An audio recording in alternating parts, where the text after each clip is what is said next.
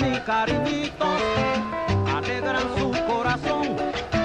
La mujer ya no me mira si no le traigo un bombón.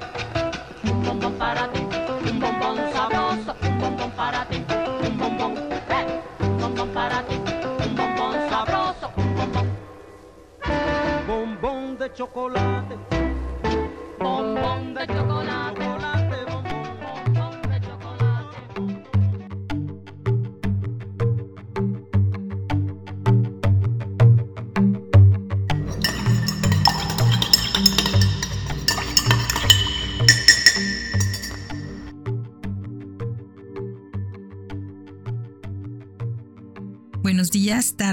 noches.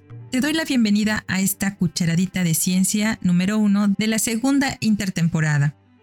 Hoy hablaremos del chocolate. Yo soy Gladys Yáñez, siempre gustosa de compartir contigo un poco del mundo donde se gestó toda la ciencia que nos rodea. Hoy estaré sola, ya que Ricardo Huesca está un poco enfermo de la garganta, esperamos que se componga pronto y que de un resfrío no pase. Saludamos con afecto a la abuelita de Haru, Lucía Bárcenas, a José Luis Pérez Chávez, a María Guadalupe Nieto Ríos, a Benoit Benan, que nos siguen y nos animan con sus comentarios en las redes sociales, a Astrid, Sarae Elke, Gil y Omar de la DGI, y a todas las personas que nos siguen y nos dan likes y nos apoyan en nuestras redes sociales, lo cual nos anima mucho a continuar grabando estos episodios. Gracias por estar ahí.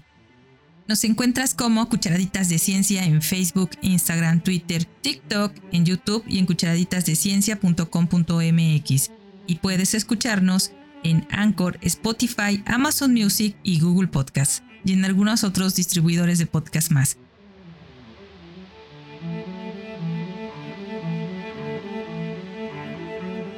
Hoy hablaremos de Teobroma cacao, también conocido como árbol de cacao.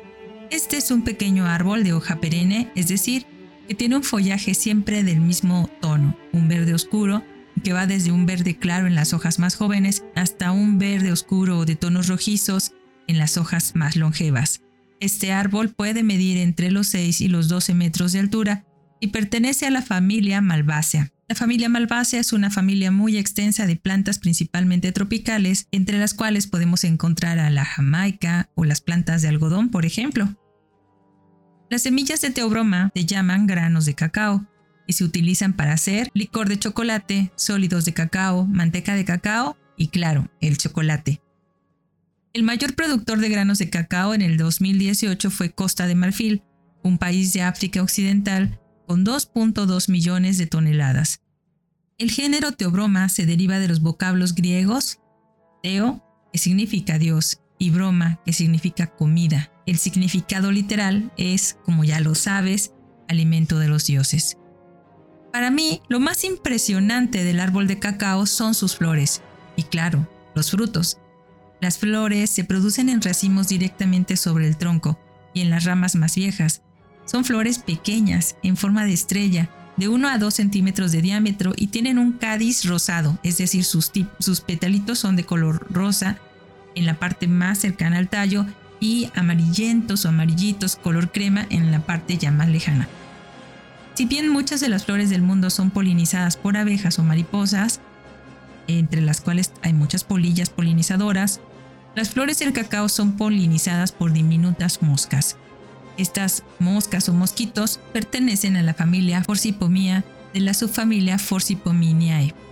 Está científicamente demostrado que el uso del polinizador natural Forcipomia mictes para teobroma cacao produce más frutos que el uso de polinizadores artificiales. El fruto, es lo que más seguramente nos interesa, se llama vaina de cacao. Es ovoide, parecido a un balón de fútbol americano de 15 a 30 centímetros de largo y de 8 a 10 centímetros de ancho. Cuando la fruta madura se vuelve de color amarillo a naranja y llega a pesar hasta medio kilo. Cada vaina contiene de 20 a 60 semillas y en muchas partes del mundo se le llaman frijoles. Estos frijoles están recubiertos por una película blanca incrustados en una pulpa igualmente blanca.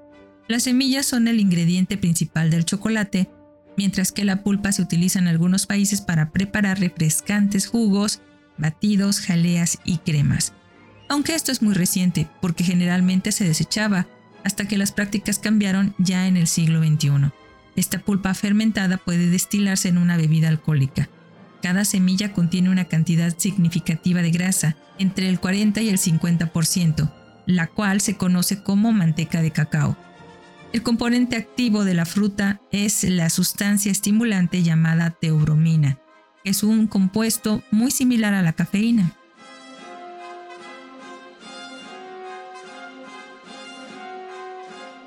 Existen 17 especies de teobroma. Teobroma cacao es una de ellas. En el 2008, un grupo de investigación propuso una nueva clasificación basada en criterios morfológicos, geográficos y genómicos. Y se nombraron 10 grupos según su origen geográfico o el nombre del cultivo tradicional. Estos grupos son amelonado, criollo, nacional, contamana, curaray, cacao guyana, Iquitos, Marañón, Nani y Purús. El nombre específico cacao es la hispanización del nombre de la planta en lenguas mesoamericanas. El cacao era conocido como cacao en Tzetzal, Quiché y Maya clásico, cagao en Popoluca y cacahuatl en náhuatl, que en español podría significar como grano de cacao.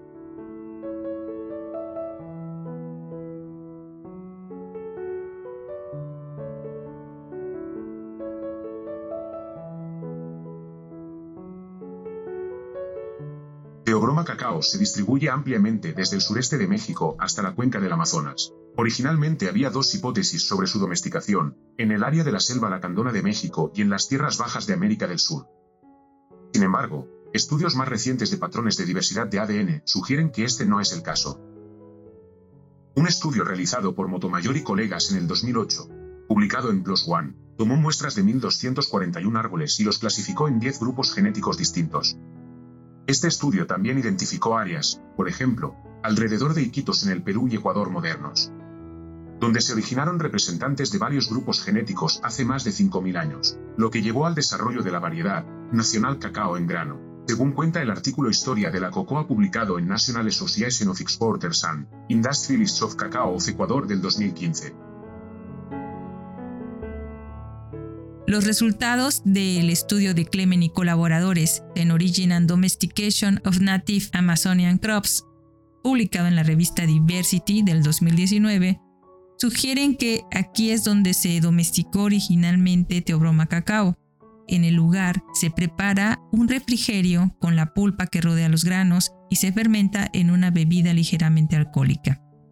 Utilizando las secuencias de ADN y comparándolas con datos derivados de modelos climáticos, y las condiciones conocidas adecuadas para el cacao, otro estudio refinó la visión de la domesticación, vinculando el área de mayor diversidad genética del cacao con un área en forma de frijol que abarcaba a Ecuador, la frontera entre Brasil y Perú, y la parte sur de la frontera colombo-brasileña.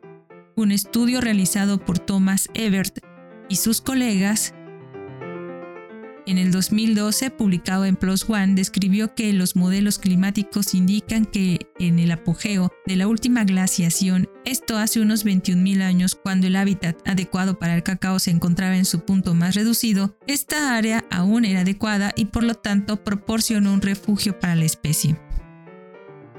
Los árboles de cacao crecen bien como plantas de sotobosque en ecosistemas de bosques húmedos, esto es igualmente cierto para los árboles cultivados abandonados, lo que dificulta distinguir los árboles verdaderamente silvestres de aquellos cuyos padres pueden haber sido originalmente cultivados.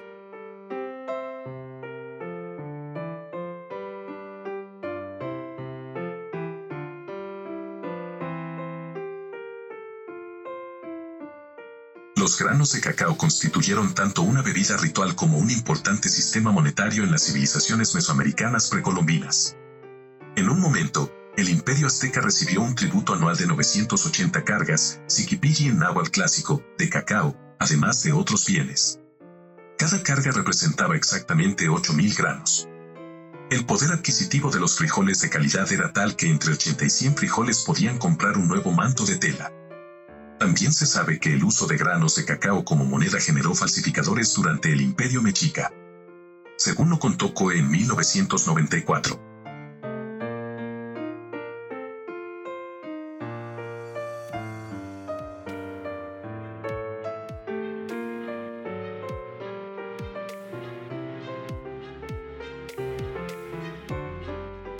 Estos granos de cacao que una vez maduros se recogen de la pulpa de los frutos secos ya reventados, recibieron de los españoles el nombre de cacao del sol. Triturados con el mortero tienen un sabor áspero, son bellísimos, llenos de color y veteados. Quien hace dos o tres mil años tropezó, cazando o recolectando en pleno bosque, con estas piedrecillas abigarradas, las arrancó de la pulpa seca o bien las observó y pensó, ¿se podrán comer aunque son duras y ligeramente amargas? Alguien entre nuestros antepasados las pudo haber guardado en un zurrón, tal vez como posibles perlas o como piezas con las que podrían jugar sus hijos. Se sabe que los toltecas fueron vencidos y sometidos por los aztecas en el año de 1325 y conocían las semillas del sol probablemente desde hacía mil años. Cuando se iniciaba la cronología europea, los granos de cacao llenaban las cestas de los mercados de los príncipes mayas y servían a la vez de moneda y de alimento. No se sabe con certeza si los mayas mascaban los granos partidos de cacao, que por su contenido graso forman una pasta consistente, o si mezclaban la pasta con agua.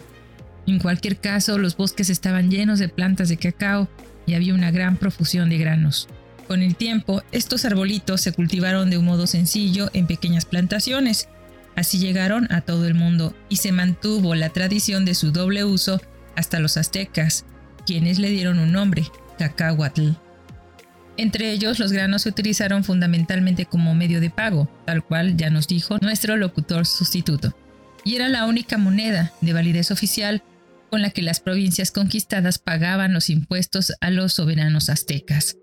Cuando los españoles sometieron a los aztecas, Hernán Cortés descubrió en el Palacio de Moctezuma una enorme provisión de granos de cacao. El naturalista e incansable trotamundos Alexander von Humboldt todavía descubrió que en Costa Rica se seguía utilizando los granos de cacao como medio de pago. Sin embargo, en los primeros momentos de la historia del cacao, tal vez en los tiempos de los toltecas, Alguien debió descubrir que las semillas del sol tenían un sabor totalmente distinto cuando su envoltura no estallaba y se secaba en el tallo, sino que caía en la tierra, germinaba en el calor húmedo del bosque tropical y terminaba pudriéndose. Es posible que en el suelo húmedo y embarrado los granos no resultaran tan atractivos, pero bastaba introducirlos en el agua del arroyo, lavarlos y flotarlos para morderlos y que todo resultara mucho mejor más dulces y, sin embargo, seguían siendo aromáticos. Era el secreto de la fermentación. Durante los 5 a 10 días de la transformación química que se produce en el proceso de la corrupción, el aroma del cacao se despliega y se conserva sea cual sea el tratamiento al que la mano humana someta a los granos del cacao. Aunque este quizás fuera el primer paso de la moneda a la nutrición, también era para la producción. En efecto, se dedica mayor atención y por tanto más trabajo a lo que promete un buen sabor. Se empieza sistematizando la cosecha y nuestros antepasados ya no esperaban a que los frutos maduros reventasen en los tallos y en las ramas, sino que los desprendían con sus machetes. Así se sigue haciendo actualmente. Después, el proceso de putrefacción se activaba, introduciendo los frutos maduros en tierra húmeda y dejándolos fermentar. Dos días después había que desenterrarlos, eliminar los desechos de las envolturas podridas y finalmente lavar en grandes cubas de agua lo que quedaba de la pulpa en las semillas. Era el momento de exponer los granos al sol y de tostarlos para que se secasen totalmente y no se enmoheciesen. Como seguían quedando restos de fibras y sobre todo como las cáscaras seguían estando adheridas a los granos, nuestros antepasados los depositaban en un espacio abierto y los pisoteaban con los pies desnudos, dando la impresión de estar bailando. Los granos limpios recibían el nombre de cacao de tierra, que también se consumían tras haberlos tostado, pelado y triturado en un mortero para formar con ellos bolas del tamaño de un puño, de las que se arrancaba el trozo que se requería en cada momento, el cual se batía en agua fría. Si no se disponía de otra cosa, se añadía harina de maíz. Quien se lo podía permitir, endulzaba la mezcla con miel o la sazonaba con chiles. Los granos de cacao llenan el estómago porque tienen un 50% de grasa y contienen proteínas y féculas.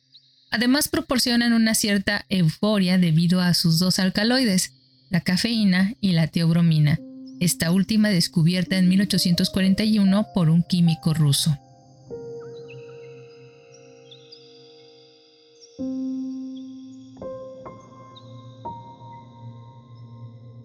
Pero antes de continuar con los usos prehispánicos, ¿qué te parece si hablamos del cultivo? Me parece bien. En 2016, los granos de cacao se cultivaron en aproximadamente 10.196.725 hectáreas en todo el mundo.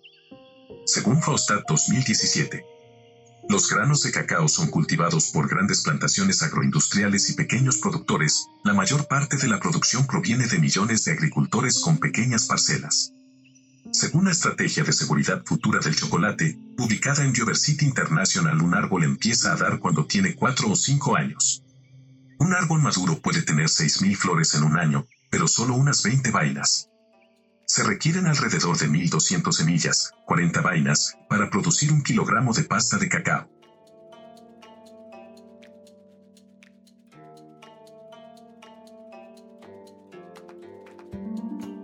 Históricamente, los fabricantes de chocolate han reconocido tres grupos principales de cultivares de cacao, utilizados para hacer cacao y chocolate: forastero, criollo y trinitario. El más precario, raro y caro es el grupo criollo, el grano de cacao utilizado por nuestros antepasados los mayas. Solo el 10% del chocolate está hecho de criollo, que posiblemente sea menos amargo y más aromático que cualquier otro frijol, en noviembre del 2000, los granos de cacao provenientes de Chuao recibieron una denominación de origen bajo el título Cacao de Chuao.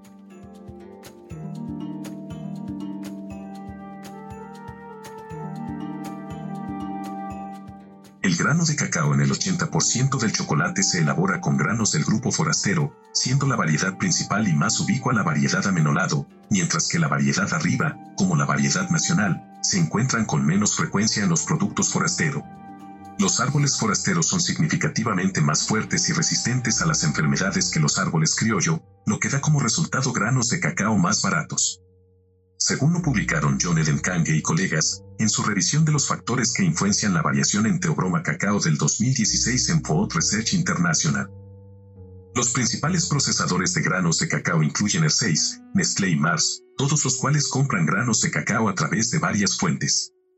El chocolate se puede hacer a partir de teobroma cacao a través de un proceso de pasos que involucran la cosecha, la fermentación de la pulpa de teobroma cacao, el secado, la cosecha y luego la extracción. Se descubrió que tostar teobroma cacao con vapor sobrecalentado era mejor que el tostado convencional, uso de hornos, porque daba como resultado granos de cacao de la misma calidad en menos tiempo.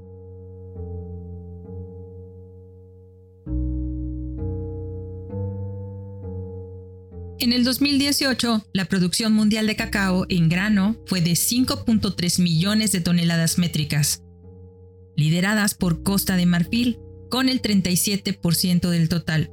Otros productores importantes fueron Ghana con el 18% e Indonesia con el 11%. Las plagas y enfermedades a las que está sujeto el cacao, junto con el cambio climático, significan que se necesitarán nuevas variedades para responder a estos desafíos. La comunidad científica especializada en estos temas confían en la diversidad genética conservada en los bancos de germoplasma para crear nuevas variedades, porque el cacao tiene semillas recalcitrantes que no pueden almacenarse en un banco de germoplasma convencional, según lo dice la estrategia global en su sitio CacaoNet. En un esfuerzo por mejorar la diversidad disponible y asegurar el futuro de los bancos de germoplasma en el campo, los y las expertas han elaborado una estrategia global para la conservación y el uso de los recursos genéticos del cacao, como base para la economía cacaotera sostenible. La estrategia ha sido adoptada por los productores de cacao y sus clientes y busca mejorar la caracterización de la diversidad del cacao, la sostenibilidad y diversidad de las colecciones de cacao, la utilidad de las colecciones y facilitar el acceso a una mejor información sobre el material conservado. Algunas áreas naturales de diversidad de cacao están protegidas por diversas formas de conservación, por ejemplo, los parques nacionales. Sin embargo, un estudio reciente de diversidad genética y climas pronosticados por Thomas Ebert y colegas en el 2012, publicado en PLOS ONE, sugiere que muchas de estas áreas protegidas ya no serán aptas para el cacao en el 2050. También identifican un área alrededor de Iquitos, en Perú, que seguirá siendo apta para el cacao y que es el hogar de una diversidad genética considerable, y recomienda que esta área sea considerada para protección. Otros proyectos como el Centro Internacional de Cuarentena del Cacao tienen como objetivo combatir las enfermedades del cacao y preservar la diversidad genética.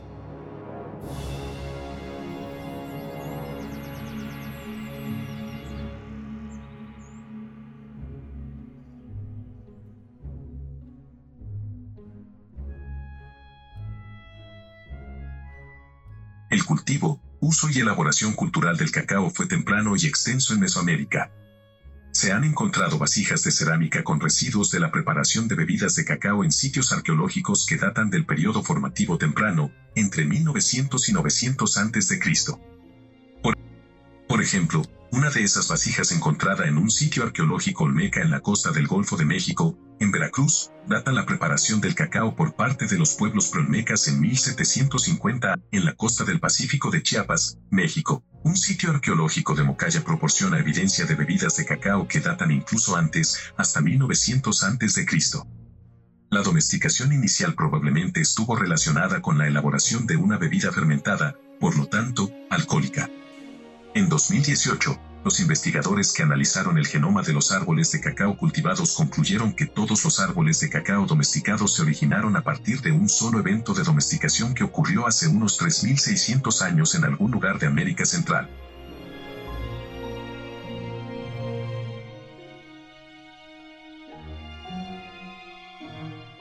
Varias mezclas de cacao se describen en los textos antiguos con fines ceremoniales o medicinales, así como culinarios. Algunas mezclas incluían maíz, chile, vainilla y miel.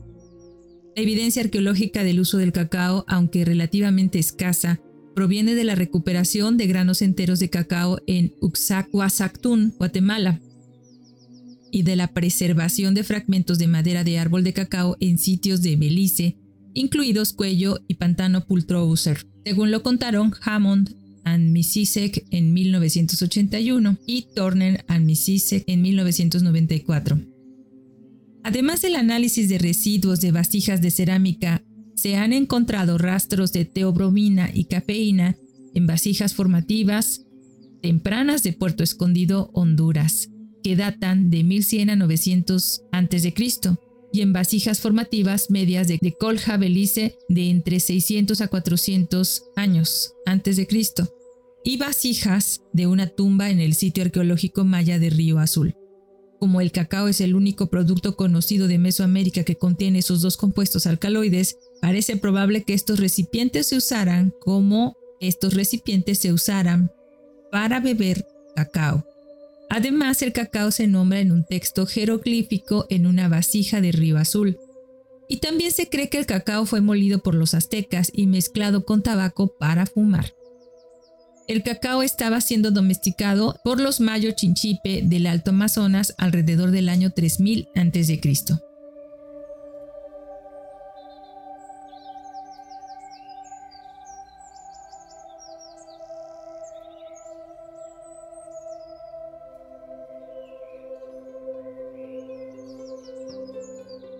El primer conocimiento europeo sobre el chocolate llegó en forma de una bebida que se presentó por primera vez a los españoles en su reunión con Moctezuma en la capital azteca de Tenochtitlán en 1519. Cortés y otros notaron las grandes cantidades de esta bebida que el emperador azteca consumía y cómo fue cuidadosamente preparado por sus asistentes.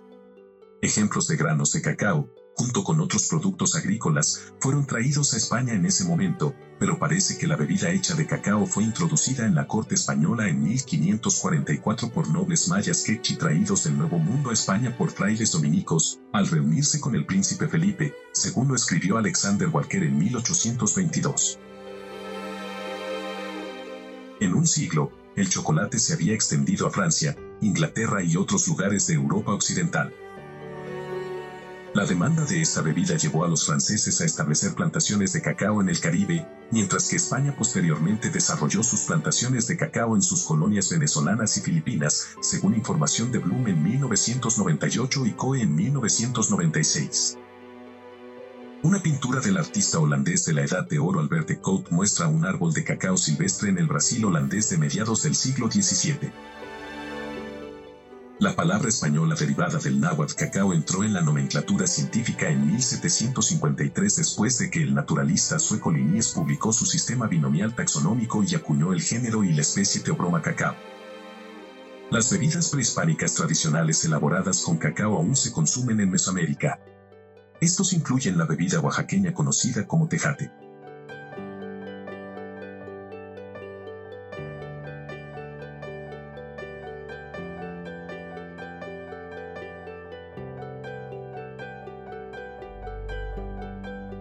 Como obviamente en la época precolombina no se podía desengrasar ni refinar totalmente la masa de cacao, el agua y el cacao triturado se volvían a separar. El cacao poco a poco se depositaba en el fondo formando una capa entre grumosa y viscosa. Para los toltecas y aztecas aquello no era agradable ni satisfactorio y por otra parte tampoco se consideraba elegante. De ahí que transformaran el cacao en chocolate batiendo en agua fría Shoko significa amargo y Alt significa agua. Los esclavos se sentaban junto a unos batidores de madera y batían y batían hasta que la masa de cacao formaba un remolino y flotaba en el agua por lo menos hasta el momento de servir el chocolate. Así lo vieron los españoles por primera vez, pero Colón no tuvo una percepción exacta del cacao en todas las novedades que descubrió, en una barca indígena encontró, según sus propias palabras, almendras que se llaman cacao y que se utilizan en Nueva España como monedas. Veinte años después, los acompañantes de Hernán Cortés se sintieron tan fascinados por las bebidas de los indígenas que las recogieron en sus textos inmediatamente y con toda precisión. Bernal Díaz del Castillo habla de que Moctezuma tomaba chocolate varias veces al día en copas de oro y que al igual que su soberano, los guerreros y la nobleza palaciega guardaban el cacao molido en recipientes de oro que siempre llevaban consigo. Mientras los nativos de las clases altas preparaban la bebida con vainilla, miel silvestre, jugo de agave y en ocasiones con chile, los españoles la sazonaban con anís, canela, almendras y avellanas que se hacían traer desde España. Los campesinos y los soldados trataban el cacao de una manera sencilla, Desmenuzaban la pasta de cacao con algunas especies en una calabaza llena de agua y agitaban la mezcla hasta que la misma se convirtiera en espuma. A finales del siglo XVI, Francesco Carletti señala que esta bebida se toma de un trago y satisface y alivia maravillosamente a la naturaleza corporal, a la que proporciona alimento y fuerzas en tal medida que los habituados a tomarla no pueden mantenerse fuertes sin ella, aunque consuman otros alimentos. Parece incluso que adelgazan si no disponen de esta bebida. Hernán Cortés, que la encontró interesante por sus efectos estimulantes, escribió, Una copa mantiene el vigor al soldado durante todo el día. De esta manera, consiguió vencer a los anfitriones con su propia bebida. Y un elemento de la cultura del chocolate que a lo mejor ya estamos perdiendo son los batidores de madera. Estos en algunos pueblos y ciudades de nuestro país continúan siendo un utensilio muy importante en la cocina.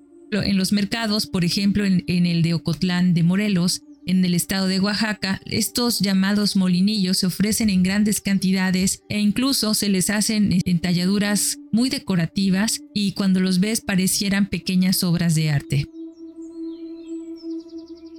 Pero nuestro locutor asistente nos hablaba de una bebida, el tejate. Esta es una bebida helada de Oaxaca. Es un refresco muy solicitado en los mercados y en las fiestas populares. Se prepara en grandes cantidades en fuentes de barro.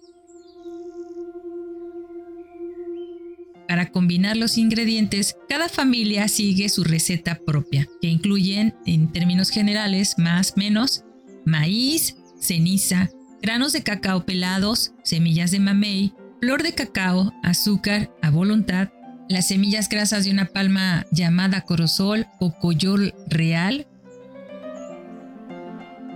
El maíz y la ceniza se remojan en agua para que el maíz se hinche. Una vez seca y bien molida, esta mezcla da lugar a una pasta espesa llamada niscuanextle. Los granos de cacao se tuestan en un comal, de barro preferentemente, sobre el fuego al aire libre hasta que las cáscaras se abren y se pueden quitar. También se tuestan las flores de cacao, las semillas de coyol y las semillas de mamey. Fríos y finamente molidos, todos los ingredientes se incorporan a la masa. Viene a continuación un durísimo trabajo manual.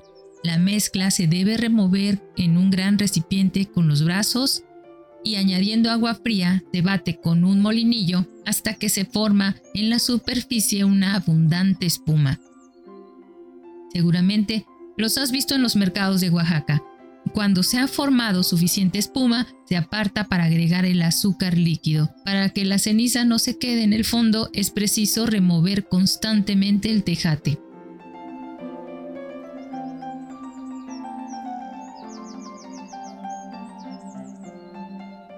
Y bueno, claro, también tenemos otra bebida tradicional a la que se, que se conoce como champurrado, que es el tradicional chocolate caliente y que se sigue preparando en muchos lugares de nuestro país, principalmente, claro, en la región de Mitla, Oaxaca, como se hacía antiguamente. Es una mezcla de atole, de maíz y chocolate sazonada con piloncillo. Y claro, una rajita de canela.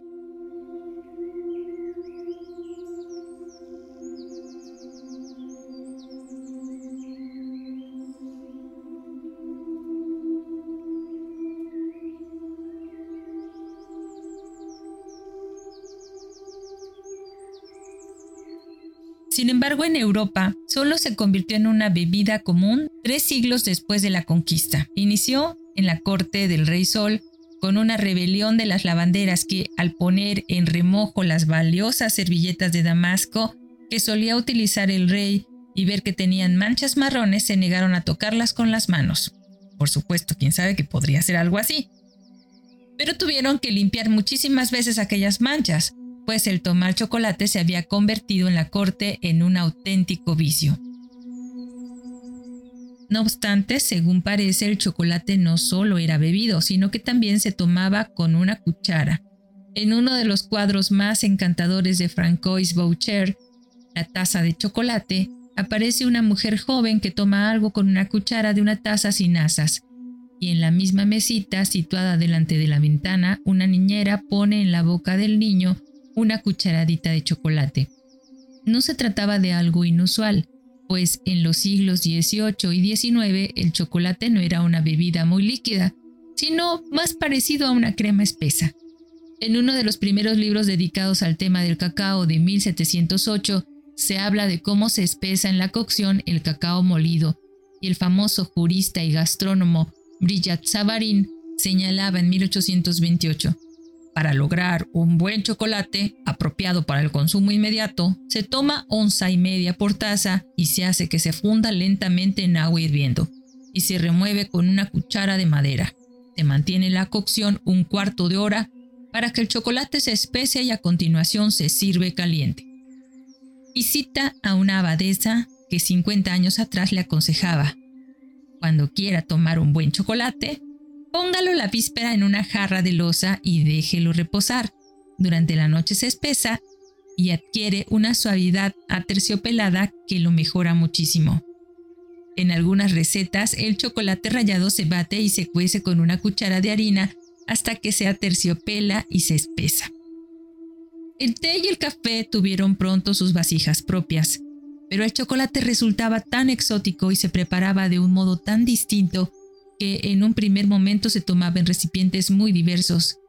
Antes de que el genial Johann Friedrich Spotger introdujera la porcelana en Europa, las bebidas espumosas se tomaban en tazas, estrechas por abajo y anchas por arriba, que, como las del té, muchas veces se importaban de China.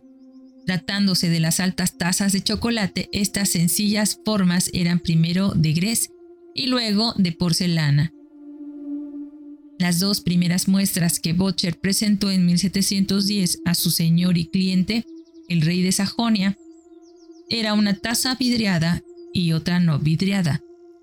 Eran vasijas muy sencillas para la bebida de moda de entonces, decoradas en verde con adornos de color y con forma típica, estrechas por abajo y anchas por arriba. Para que las tazas no se volcasen, se fabricaron platitos con una cavidad cilíndrica relativamente marcada en la que las tazas adquirían estabilidad.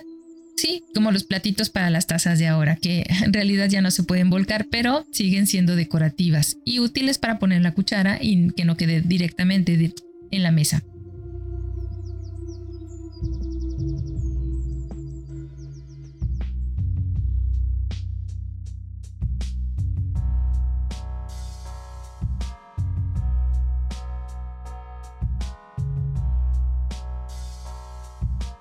Después, como el chocolate se tomaba caliente, se incorporaron a cada taza una o dos asas, como las tazas de sopa. Finalmente, en el rococó, en la época de máximo refinamiento de las formas de porcelana, apareció la trembleuse, el platito con su jícara, una taza alta y cilíndrica, con asa sobre el platillo con borde circular de porcelana decorativamente afilagranado y también pintado. Así la oscura bebida no se derramaba sobre los asientos ni sobre la ropa de seda de la dama cuando saltaba a su regazo el perrito, que no podía faltar. Junto a estas preciosas tazas de chocolate había siempre sobre la mesa un vaso de agua. La bebida era siempre espesa y había que tomarla con una cuchara, de modo que resultaba agradable enjuagarse la boca con un último sorbo de agua. Tras la Revolución Francesa y en los años incipientes de la civilización burguesa, el cacao se democratizó.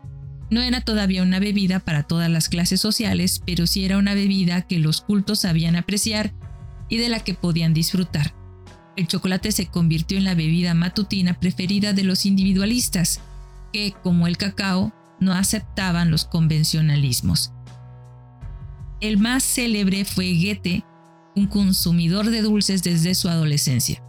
En Frankfurt, en el domicilio de su padre, un hombre estricto y moderado en sus gastos, su madre organizaba encuentros frente a la tableta de chocolate. Posteriormente, en Weimar, los escritores y científicos Herder y Wienland consignaron, sorprendidos en sus diarios y en sus cartas, que, invitados a comer, solo encontraban en la mesa chocolate caliente. Goethe madrugaba mucho y comenzaba el día siempre que fuera posible con una taza de chocolate que en cualquier caso habría de ser de primerísima calidad. Nuestro trotamundos favorito, Alexander von Humboldt, reforzaba las preferencias del poeta. Quien toma una taza de chocolate aguanta todo el día de viaje. Goethe se llevaba siempre su taza de chocolate en su maleta, con cacao molido y tabletas de chocolate. Aquella bebida se ha convertido poco a poco en nuestro actual chocolate, en un extremo de aquellas cocinas económicas en las que el fuego estaba dentro y ardía bajo una placa de hierro, se fundía en una cazuela en trozos de chocolate y se batía con leche o agua. Después, según las viejas costumbres, se reforzaba con todo tipo de especias exóticas, con vino, con café cargado, con brandy o con ron. Tal como hoy se entiende, la bebida de chocolate necesita máquinas en cuyos molinos y rodillos se obtiene el polvo de cacao tras pulverizarse finísimamente las duras pastas prensadas. Se trata del cacao en polvo, que es una masa desaceitada. Es un polvo ligeramente desgrasado. Debe contener al menos un 20% de manteca de cacao, en tanto que el polvo de cacao aceitado, la proporción de manteca de cacao oscila entre el 8 y el 20%. Según sean variedades de cacao o el modo de elaborarlo, el producto puede resultar más claro o más oscuro. Cuanto menor índice de grasa tenga el cacao en polvo, más amargo salve.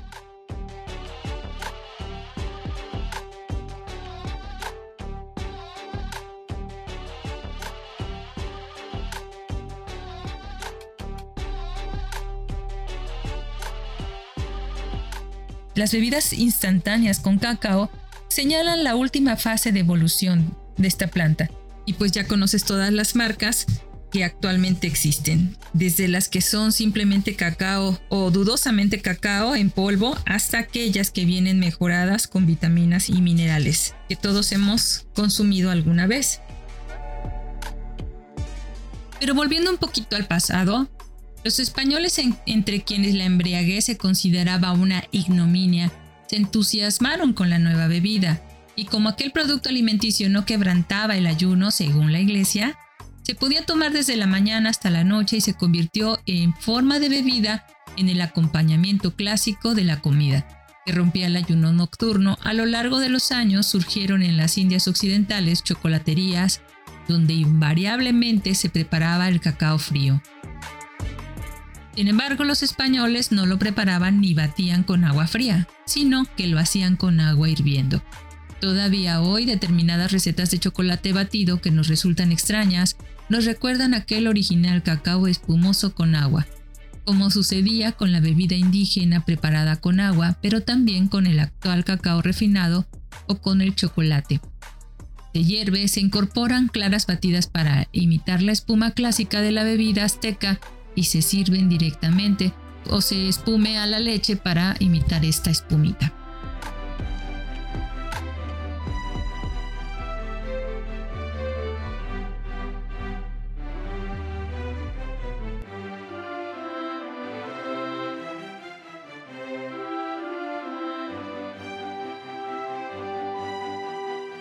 Fueron sin duda las monjas de los pequeños conventos españoles de México las primeras en concebir la idea de hacer más manejable el chocolate, presentándolo en forma de monedas y tabletas con el fin de almacenarlo, de partirlo con más facilidad y de prepararlo como una bebida en menos tiempo.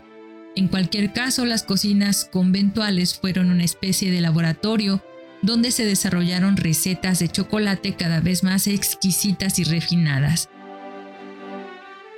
Es indudable que en ella se perfeccionó la técnica del tostado y de la trituración de los granos de cacao. Las cocinas de la población agraria de la época precolombina disponían de los instrumentos y utensilios que siguen usando en la actualidad. En el hogar del fuego se forma con piedras dispuestas en semicírculos y recubiertas de arcilla, el clásico fogón, una sencilla chapa agujereada sirve de placa para tostar los frutos secos y granos. Debajo, el fuego se atiza con un soplillo de juncos. El metate es una muela de tres pies y es un objeto muy importante en la cocina. Todavía hoy se encuentra en las casas de las zonas rurales donde se utiliza como batidora de uso universal. Esta piedra rectangular de 30 o 40 centímetros de espesor plana en el centro y ligeramente abombada en los extremos, es una piedra basáltica porosa, de color gris o negro, cuyas leves irregularidades facilitan la trituración. Y es un primo cercano del molcajete, donde toda salsa sabe mejor. Con el metlapil, que es una piedra alargada, se consigue una molienda muy fina. La muela se coloca en el suelo la desigual longitud de sus patas da lugar a un ángulo de inclinación adecuado para que se tenga que hacer el menor esfuerzo posible. Aunque si lo has usado sabrás que pues este menor esfuerzo la verdad resulta un reto para quienes no tenemos brazos fuertes. Las personas que lo usan se arrodillan frente al lado estrecho de la muela y trituran el producto mediante un monótono y reiterado movimiento hacia adelante y hacia atrás. En la elaboración tradicional del chocolate se utiliza un kilo de granos de cacao, 2 kilogramos de azúcar y solo 100 gramos de canela en rama y almendras. Primero se tritura finamente la canela, después se muele con el cacao y las almendras tostadas hasta conseguir una masa blanda. Finalmente se incorpora homogéneamente el azúcar. Cuando la masa ya es moldeable, se le comprimen monedas en tabletas o se le da forma de bola. Todo ello se envuelve en papel y se guarda en la despensa. Aquí ya te están dando ganas de comprar un metate si es que no tienes uno. En la época romántica, la vida, por muchos motivos, tendía hacia lo burgués y por motivos políticos derivaba hacia lo privado. Por formación y por mantener en secreto las ideas progresistas, se buscaban y solicitaban salas de lectura y pabellones cerrados, y se aprovechaba la ocasión para tomar, ¿por qué no?, una taza de café o una jícara de chocolate mientras se charlaba o se hacía política sin interferencias externas. En esta época, la bebida permitía definir la personalidad y distinguir una persona de otra se señalaba la actitud de una persona famosa frente al chocolate y se pensaba que, imitando sus actitudes, se lograba una aproximación al personaje. Friedrich von Schiller, que buscaba la serena quietud de la noche para leer y escribir, solía dormir hasta muy avanzada la mañana y se despertaba con una taza de chocolate y se mantenía despierto por la noche con más chocolate. En su drama La conjuración de Fiesco en Génova, que se desarrolla en 1547, hace decir a su héroe, mientras toma un sorbo de este tan preciado líquido, el chocolate está hecho, señora, entreténgame. Esto hubiera podido hacer la condesa Julia solo en el Nuevo Mundo, ya que en Italia todavía no, y no por mucho tiempo.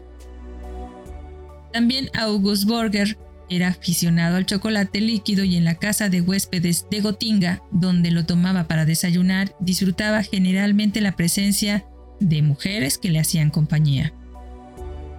Voltaire y su amigo Federico de Prusia, Augusto el Fuerte de Sajonia y el ministro del conde de Brühl formaban también parte de las filas de los aficionados, entre los cuales el viejo Federico tomaba gustosamente el chocolate, a veces con pimienta y mostaza. Mm y obsequiaba con chocolate a los que quería recompensar por sus palabras, pero por razones económicas prohibió a sus súbditos la generalización del consumo de este producto de alta calidad y precio.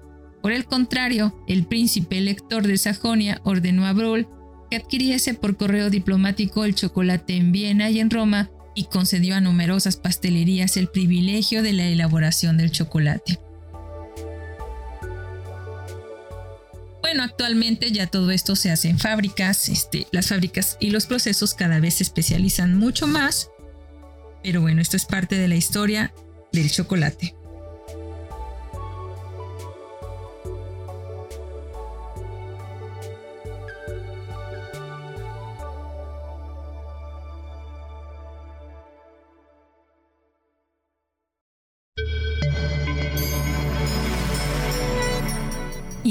Literaria.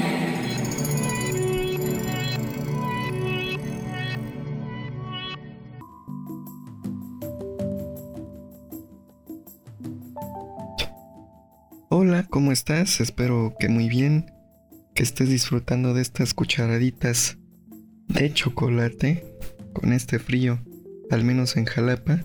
Y eh, en esta infusión literaria yo te voy a presentar algunos aspectos relacionados con el cacao, que es esta semilla, como ya sabes, de la cual proviene el chocolate, unas descripciones, al menos de las prácticas antiguas, procedentes de las anotaciones de Fray Bernardino de Sahagún, que es una autoridad muy importante en cuanto a, la antropología, al estudio de, las prácticas prehispánicas en México, dado que él escribió un libro llamado, titulado La historia general de las cosas de Nueva España, eh, que también se le menciona por ahí el Códice Florentino.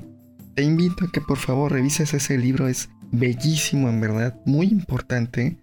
Es un, libro súper grande, ahí, cuando lo vayas a ver si quieres luego en una biblioteca, tiene un contenido en, verdad increíble. Con ese libro uno, uno descubre y redescubre ese pasado prehispánico que muchas veces se olvida, ¿no? Y bien, respecto al cacao, te leeré algunas partes de, de su texto que dice así.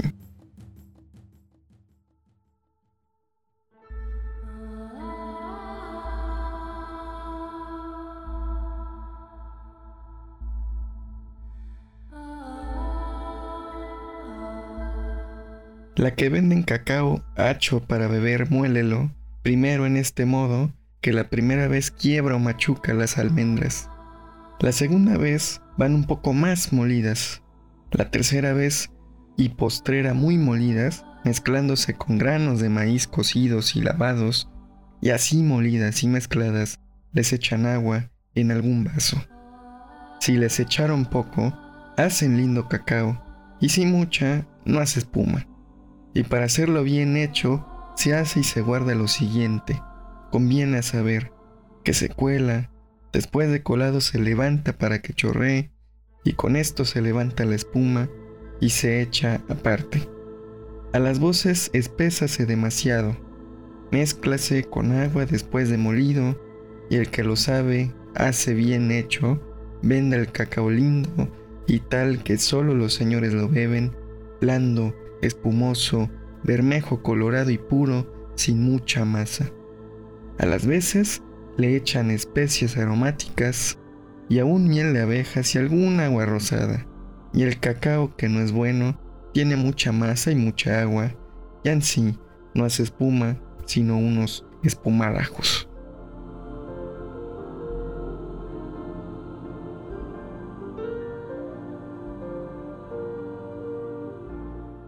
Y como puedes notar, eh, esta descripción que hace el autor es más que nada eh, sobre la preparación de la bebida del chocolate con base de eh, en esta semilla. Y por ejemplo, él nos cuenta otra, otras prácticas como esta.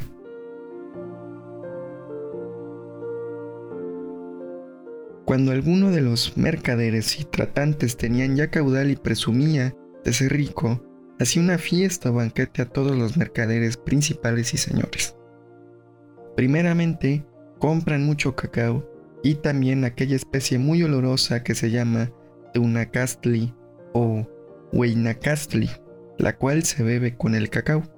Compraban también muchas gallinas y gallos de papada y mucha loza, toda la que era menester para servicio de la comida, y también chicuihuites y muchas maneras y jicaras de barro para beber y palos para revolver el cacao y mucha leña para guisar la comida y cañas de maíz y otras cañas que se llaman la chinolacatl para cocer los tamales.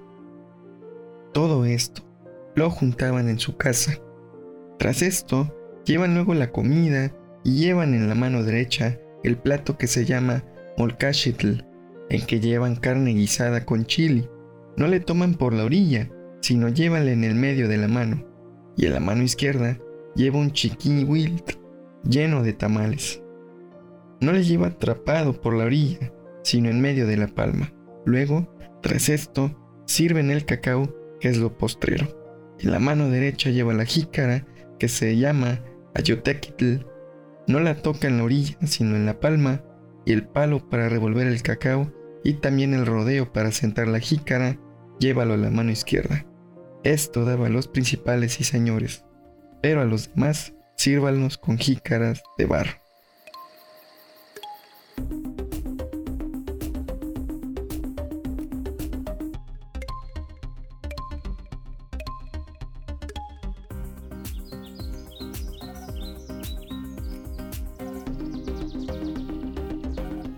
Y bien, como puedes escuchar, para esto era la fiesta del cacao, no la celebración con cacao no para cualquier tipo. De hecho, se, utilizaba este alimento. Pero bueno, ya si nos lo cuenta eh, Fray Bernardino de Sagún, excelente su libro, en serio, te invito a que lo revises. Más allá de hablar del cacao, de los diversos tipos de conocimiento heredados, referentes, por ejemplo, acá al uso de, de la semilla del cacao, del maíz, de la herbolaria, de las piedras, de las diversas creencias, los animales, etcétera. Te invito, de nuevo reitero, a que lo revises y mientras tanto seguimos con la programación de estas cucharaditas de ciencia. Te mando un saludo, espero que estés muy bien y nos escuchamos hasta la siguiente infusión literaria. Adiós, un abrazo.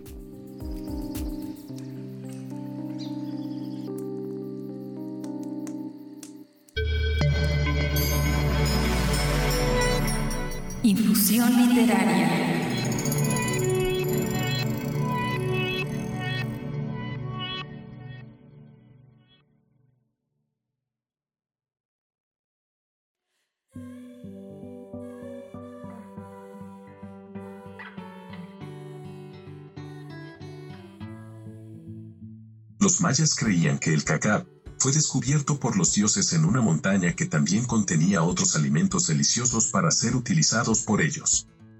Según la mitología maya, la serpiente emplumada entregó el cacao a los mayas después de que la diosa abuela divina Smucane creara a los humanos a partir del maíz.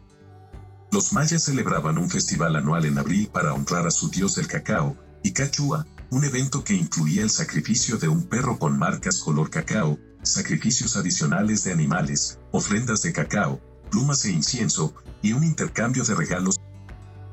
En una historia de creación similar, los mexicas, aztecas, dios Quetzalcoatl descubrió el cacao, cacahual que se puede traducir como agua amarga, en una montaña llena de otros alimentos vegetales.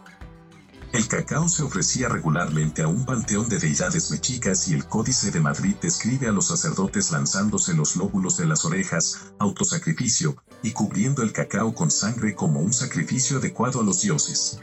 La bebida de cacao era utilizada como ritual solo por los hombres, ya que se creía que era un alimento intoxicante no apto para mujeres y niños.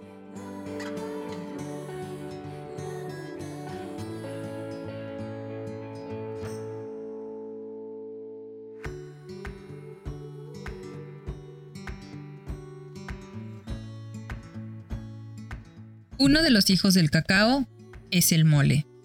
Y yo creo que son pocos los mexicanos y mexicanas que al escuchar la palabra mole no les brillen los ojitos. Esta combinación de chile y chocolate puede resultar extraña para muchas personas en otros países. Sin embargo, es una combinación exquisita, pero no es la única receta salada o de comida de plato fuerte que se hace con chocolate. Sobre todo en la región del Mediterráneo se originaron muchas recetas con un soplo de chocolate.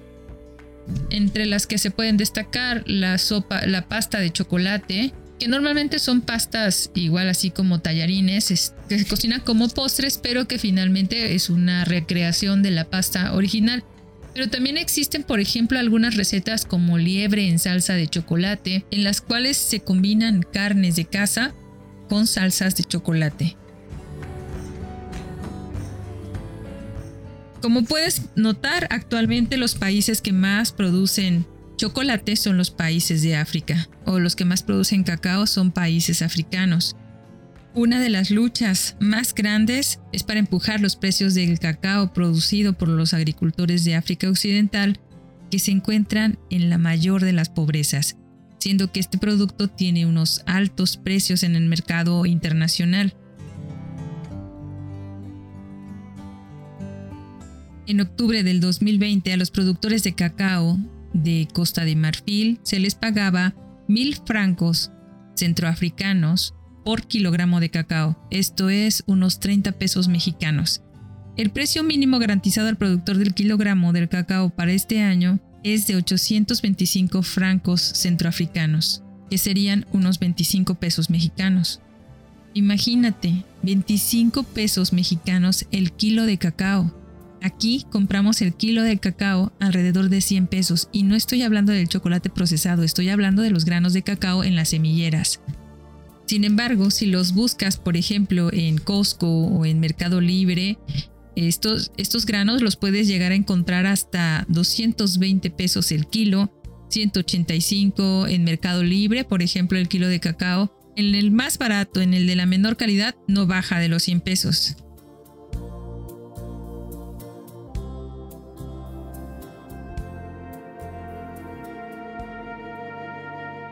Y bueno, estas personas tienen que aceptar el precio porque como todos los agricultores del mundo, no pueden hacer otra cosa, ya que de la venta de sus productos dependen pues la alimentación y cuidado de sus familias y el volver a replantar sus granjas.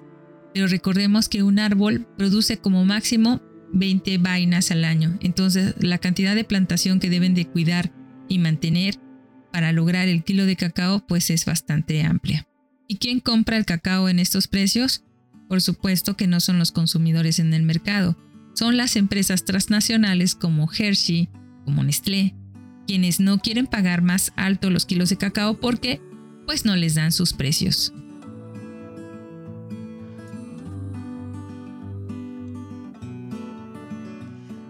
La industria del cacao se está beneficiando de los productores de cacao sin poder y a pesar de que existen luchas humanitarias que advierten de la explotación, de la deforestación y del trabajo infantil incluido en esta industria, se ha logrado muy poco para mejorar las cosas. Por ahora hay suficientes llamadas de la comunidad cacautera para hacer cambios que acabarían con estas prácticas. Es una batalla contra la pobreza y también contra el cambio climático parece estar reduciendo las zonas de cultivo de este importante producto, que a lo largo de tantas décadas ha sido tan importante como ya te lo comenté a lo largo de este programa. Los problemas generalizados en la industria mundial del cacao han resurgido con la publicación del Barómetro del Cacao. Es un importante informe sobre la sostenibilidad del sector de cacao que se publica cada dos años y que revela que se ha avanzado poco para mejorar los desafíos sistémicos que enfrenta el futuro del cacao.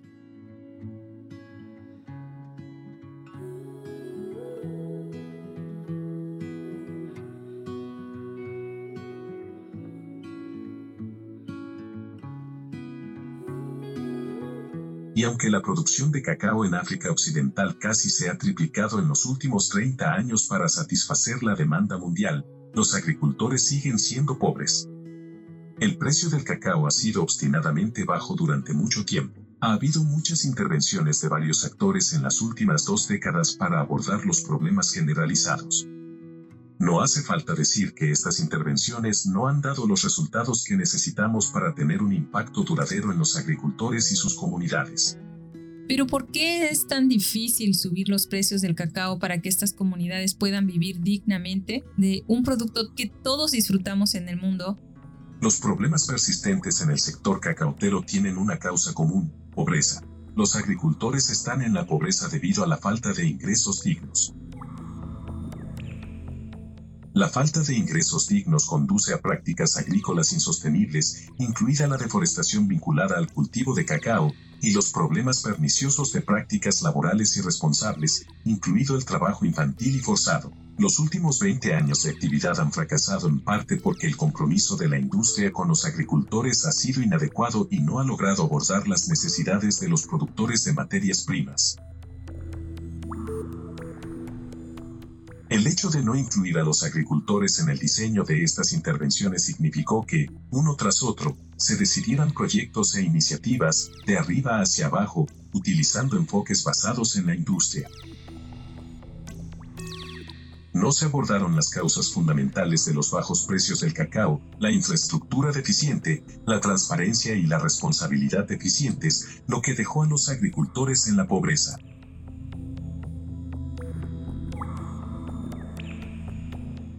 La pobreza de los productores de cacao persiste también debido al poder de negociación desigual entre los productores de cacao y las grandes empresas multinacionales y los gobiernos. A pesar de que los gobiernos de Ghana y Cote colaboran para mejorar los precios de sus agricultores, la posición más fuerte de los comerciantes, procesadores y minoristas más grandes significa que los agricultores de cacao son aceptadores de precio. A pesar de la gama de opciones disponibles para estas organizaciones más grandes, incluida la redirección de dividendos, el informe del barómetro lo deja claro. Las empresas dicen que pagarán más a sus productores de cacao, pero solo si sus competidores lo hacen primero. Para que todos paguen se necesita igualdad de condiciones. Sin embargo, de manera refrescante, algunas empresas están comenzando a romper la tapadera y a pedir una regulación para que esto sea posible. Finalmente, muchos en el sector ahora admiten abiertamente que los agricultores, pues sí, deben recibir un ingreso digno. ¿Quién será el primero en sacar el billete? Pues todavía no se decide.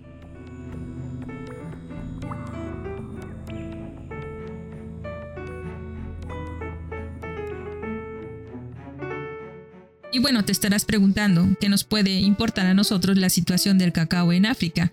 Recordemos que la mayor parte del cultivo del cacao se hace en África y además el cultivo del cacao también contribuye como sumidero de carbono.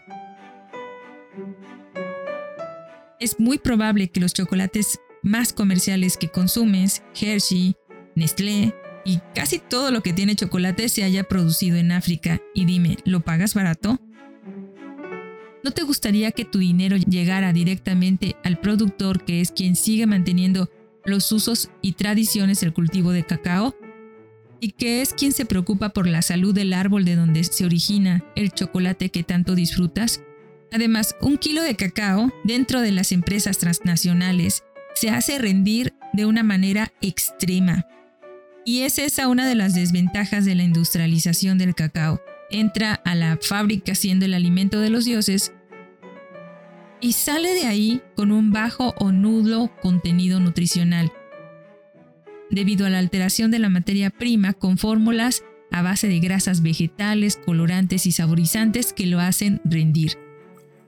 Una barra de chocolate comercial puede contar solo con entre el 25 y el 30% de pasta de cacao, mientras que las barras de chocolate semi amargo pueden variar entre 45 y hasta 99%, en tanto que las barras de chocolate blanco solo tienen manteca de cacao, leche y azúcar. Sale de las fábricas con una calidad paupérrima y con un elevado costo de adquisición. Olvídate de los 25 a 30 pesos que se le paga a un productor por cada kilo de cacao en África. Tú vas a pagar por un chocolate de mala calidad por encima de los 50 pesos. Hay barras de chocolate que están incluso fuera del alcance de la mayoría de nosotros, porque las empresas multinacionales imponen los precios del mercado internacional y por ende también los nacionales. Pero bueno, en México no cantamos mal las rancheras, como ya sabes. Según el Centro de Estudios para el Desarrollo Rural Sustentable y Soberanía Alimenticia de la Cámara de Diputados, en México se encuentra en el puesto número 11 de producción de cacao en el mundo, con 28.213 toneladas para el año 2016. En contraste, repito, 28.213 toneladas en contraste con Costa de Marfil que produjo para ese mismo año un millón y medio de toneladas. El país que más consume chocolate es Estados Unidos de Norteamérica. Registra el 62% del, consumo del cacao en el continente americano, seguido por Brasil que consume el 14%. Repito los números de Estados Unidos en Norteamérica. 62%, más de la mitad del chocolate que se consume en nuestro continente lo consume Estados Unidos. Y en México solamente consumimos el 5% del chocolate del, del continente. Yo pensé que éramos más chocolateros. Por supuesto, estamos hablando de chocolate que es comercial. En México tenemos otras fuentes de chocolate, afortunadamente la mayoría nativas y sabemos preparar el chocolate. En el 2018, la industria chocolatera creció un 5% y esto se piensa que se va a mantener así en el futuro, en crecimiento. Pero de las 28 mil toneladas que se producen en México, se necesitan cerca de 120 mil toneladas para cubrir tan solo nuestra propia demanda. Esto quiere decir que de una manera u otra estamos comprando cacao a otros países. En Tabasco, 10 de los 17 municipios que comprende el estado se dedican al cultivo del cacao, siendo los más destacados como Alcalco, Cárdenas, Cunduacán y Huimanguillo, los cuales producen en conjunto el 87% de la producción de dicho estado. Pero Tabasco aporta más de la mitad, el 66.9% del volumen de la producción nacional. Le sigue Chiapas con el 32% y Guerrero quien produce solo 236 toneladas, lo que representa el 2%. Veracruz ni Furula, aunque tiene todo el potencial para el cultivo del cacao. No exportamos prácticamente nada del cacao que se produce, lo cual puede ser bueno o malo. Lo bueno es que consumimos nuestro propio cacao. Lo malo es que no es suficiente para la demanda que tenemos de él. Solo se exportan alrededor de 620 toneladas, de las cuales el 79% se destina a Bélgica y el resto a Norteamérica, a empresas de chocolate gourmet que buscan el cacao mexicano porque es uno de los mejores del mundo.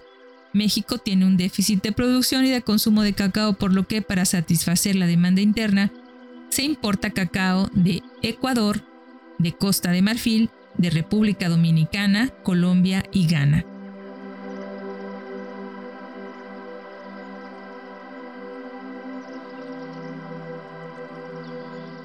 Nuestro cacao es de la variedad criolla que solo se encuentra en nuestro país. En el mundo, entre el 75 y el 80% del volumen de producción se obtiene de la variedad forastera, que se caracteriza por un aroma y sabor muy ligero, y el trinitario, que al igual que el criollo, tiene un aroma notable, pero aún así este último lo supera en calidad.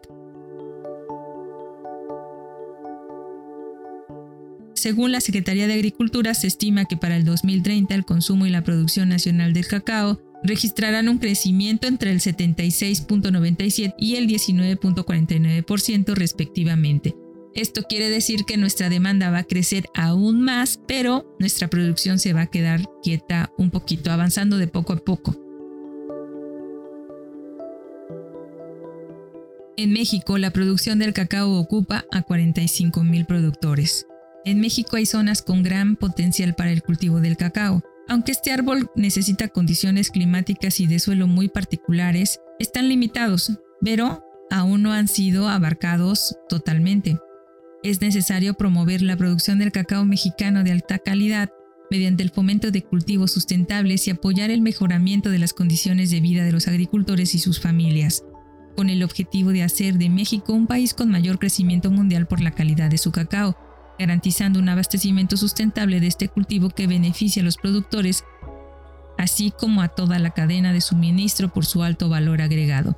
Y sabemos que poco podemos hacer por los productores que se encuentran en pobreza en África, pero sí que podemos hacer por los productores de nuestro país y por hacer o fomentar que se cultive más cacao. Sobre todo porque nuestro cacao es demasiado bueno y nos merecemos consumirlo porque es parte de nuestra herencia cultural. Así que te invito a comprar cacao en las semilleras y preguntar por su origen. Sabemos que el cacao mexicano no alcanza para cubrir nuestras demandas, pero sí podemos hacer un espacio en nuestra alacena para este alimento de los dioses. Y bueno, ya te dije cómo puedes molerlo y hacer tu propio chocolate, cómprate tu metat y a moler se ha dicho que nosotros valemos el esfuerzo.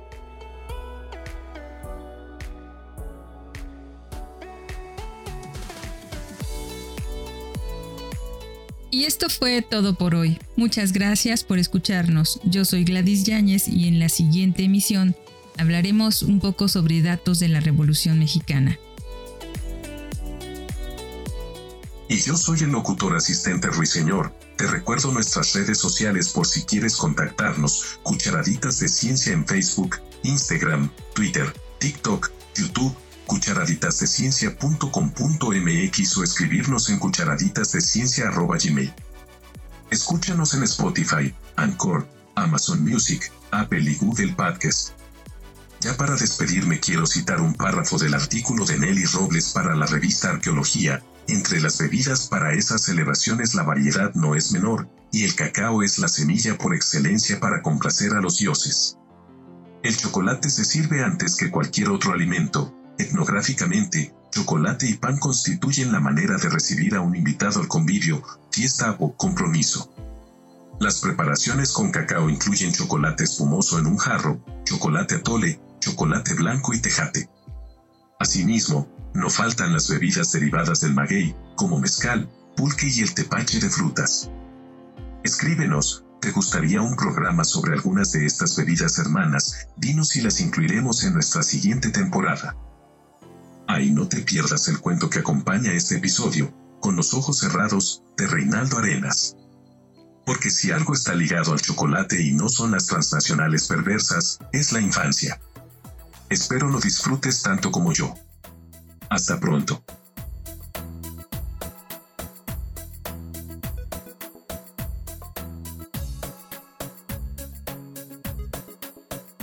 Desde nuestra cabina de grabación en el corazón de Jalapa, Veracruz, México, acompañándote en tu rutina de ejercicio o ayudándote a conciliar el sueño, te abrazamos hasta donde sea que nos estés escuchando. Escríbenos y dinos qué tema te gustaría oír y con gusto haremos una cucharadita especialmente dedicada para ti. Hasta pronto.